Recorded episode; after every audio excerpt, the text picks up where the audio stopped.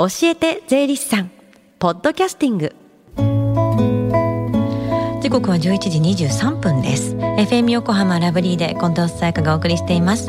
この時間は教えて税理士さん。毎週税理士さんをお迎えして私たちの生活から切っても切り離せない税金についてアドバイスをいただきます。担当は東京地方税理士会川崎西支部岡野直澄さんです。よろしくお願いします。よろしくお願いします。さあ岡野さん今日はどんなお話でしょうか？はい。今日は青色申告と白色申告の違いについてお話しします、うん。あの個人で事業を営んでいる方が確定申告する時青色申告と白色申告っていう言葉が出てくるんですけど、うん、近藤さんこの2つの違いってご存知ですか？えー、もうよく聞く言葉ですけども改めてご説明してって言われると ちょっと待って青色の方が面倒くさい方みたいなイメージがすごくあります。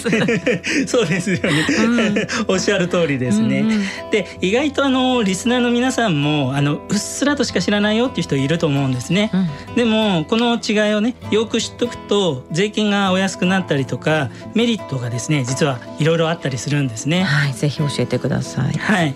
あのまずさっきお話したように青色と白色っていうのがあって青色の方がメリットあるんですね。うんで青色の申告の大きなメリットとしては65万円控除っていうのができます。青色申告の場合だけ65万円の控除ができる。はいそうなんです。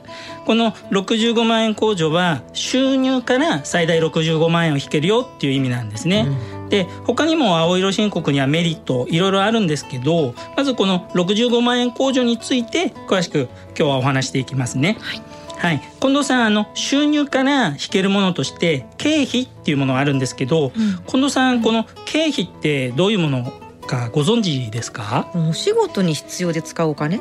あそうですね、うん、はい。おっしゃる通りですね、うん、はい。あの所得税では、うん、あのえっ、ー、と必要経費っていうふうに言っていてですね、あのさっきおっしゃったようにですねその収入を得るために必要な支払いこれを指すんですね、はい。で、あの経費ってお金支払ってますよね。はい。うん。でもあのこの65万円控除っていうのはですね、お金をですね払ってなくても引けますよっていうものなんですね。払ったものとして65万円をもう見なしてくれるってことですね。おっしゃる通りです。うん、そうなんですよね。で、あの。簡単にね65万円って言ってるんですけど、うん、意外とあの1年間で65万円分のお買い物ってするのって大変なんですよね。結構しますよね。車だと中古車1台分ぐらい 買えちゃいそうですよね。そうですそうです。うんうんうん、はい。でその分をですね払わないで手元に残したままあの引けるんですね。うんでもっと言うとその65万円を引いた金額を基準に所得税だけじゃなくて住民税とかあと国民健康保険料なども計算されるんですね。うん、でそれがまあ1年じゃなくて毎年毎年ってなっていくと結構な違いになりますよね。そうですよね確かにメリットと言えると思うんですけどもでも青色申告って結構難しそうっていうね心配もありますもんね。あおっしゃる通りですね。なのでちょっとその部分もう少しお話しますね。まずこの65万円控除を取る場合に次の条件があるんでよく聞いていただきたいんですけれどもまず1つ目が青色申告しますっていう届け出をですね3月15日までに出すとその年以降適用できます。で2つ目が複式簿記による会計帳簿これが必要になります。で3つ目がこれをもとにですね書類を作って期限内に電子申告をすることなどが条件になってます。うんでちょっとさっき言った特に2つ目のですね複式簿記による会計帳簿っていう部分が専門的なんでもう少しお話していきますね。複式簿記に簿記による会計帳簿はどうい。うものなんですか、はい、えー、はい、あの私のようなですね個人事業主はですね日々活動してるんですけどその活動の入出金をですね帳簿っていうものに記録していくんですね。家計簿みたいな感じですか？あ そうですね。うん、はい。家計簿はあの人それぞれでつけてない人いたりとか、まあノートとかアプリでつけたりとか、うん、こういったものもまあ立派な帳簿なんですね。うんで複式簿記による会計帳簿はですね複式っていうところがポイントで、うん、まあ、ちょっと近藤さん借り方貸し方っていう言葉聞いたことあります？打ち込んでる時に出てきますね。たまに間違えたりするんですよね でもね。ありがとうございます、うん、あの今おっしゃっていただいたようにあの複式簿記ってあの借り方が左。で貸方が右っていう考え方を用いてて左と右の数値が対象になるものなんですね。で1年分の活動をこのルールで記帳していくとあの最後パズルのようにですね全ての辻褄あの左と右が完全に一致するようにできてるんですね。へえ、なるほど、面白そうですね。ありがとうございます。はい、興味持っていただけで嬉しいんですけれども、こんな風にあの辻褄があったものを綺麗な帳簿って言ったりするんですね。うんであの反対に複式簿記をやらないとかできないっていう場合はですねさっき言った控除額が65万円じゃなくて10万円になる仕組みになっていて青色申告のメリットがですね少しちっちゃくなっちゃうんですね。うんだからつまりあの綺麗なね帳簿つけると、まあ、いいことがあるよっていうことなんですね。うん、これやってみようと思う方は増えますよね。これ、ね、そうですね。ありがとうございます。まあ、ちょっと専門的なんですけど、あの会計にはですね、クリーンサープラスっていう言葉があって、まあ、意味はあの全部辻褄が合うよねっていうことなんですけど、まあ、辻褄が合うっていうのがですね、会計の本質なんですね。うん、だから辻褄が合ってるよっていうことはですね、信用できる帳簿だよっていうことになるんですね。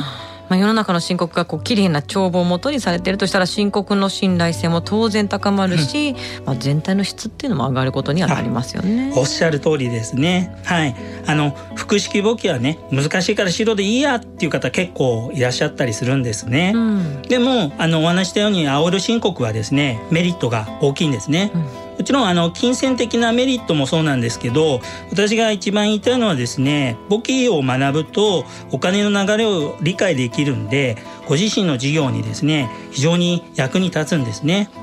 最近は学ぶためのツールも豊富ですのでぜひ皆さんもですねチャレンジしていただけると嬉しいなと思ってます。はいさあそしてここでお知らせですが先日も番組でお伝えしましたが今年も親子で学ぶ税の教室オンライン編の開催が決定し今参加者の募集を行っていますイベントは7月30日日曜日午後1時からです詳しくは FM 横浜ホームページをご覧くださいたくさんのご応募お待ちしていますそして最後に聞き逃した、もう一度聞きたいという方、このコーナー、ポッドキャストでもお聞きいただけます。FM 横浜のポッドキャストポータルサイトをチェックしてください。番組の SNS にもリンクを貼っておきますこの時間は税金について学ぶ教えて税理士さん今日のお話は青色申告と白色申告の違いについてでした岡野さんありがとうございましたありがとうございました Deep inside your ears still lingers on the fading sound of footsteps so clear to hear whenever I find you with empty beer bottles in your hand. I see someone four years old staring back at me. Once you told me you don't know who you are. There are pieces of you lost somewhere along the way. And you've been searching hopelessly in a wrong place. Cause they have always been with you from the very start. So many years you haven't been yourself. For many years you've struggled with your own shadow. And now you slowly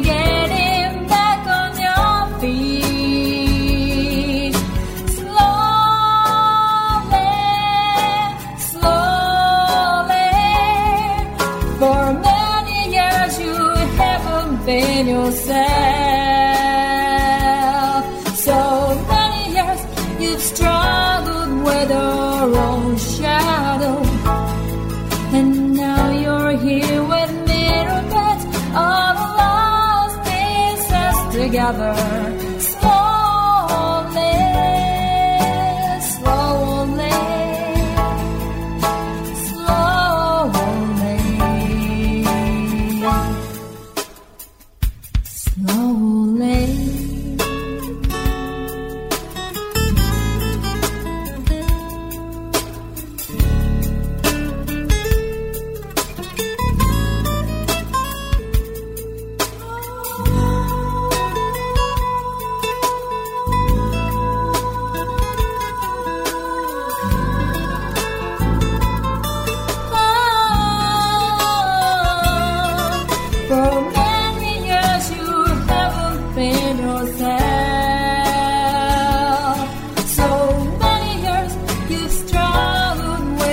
sorrow.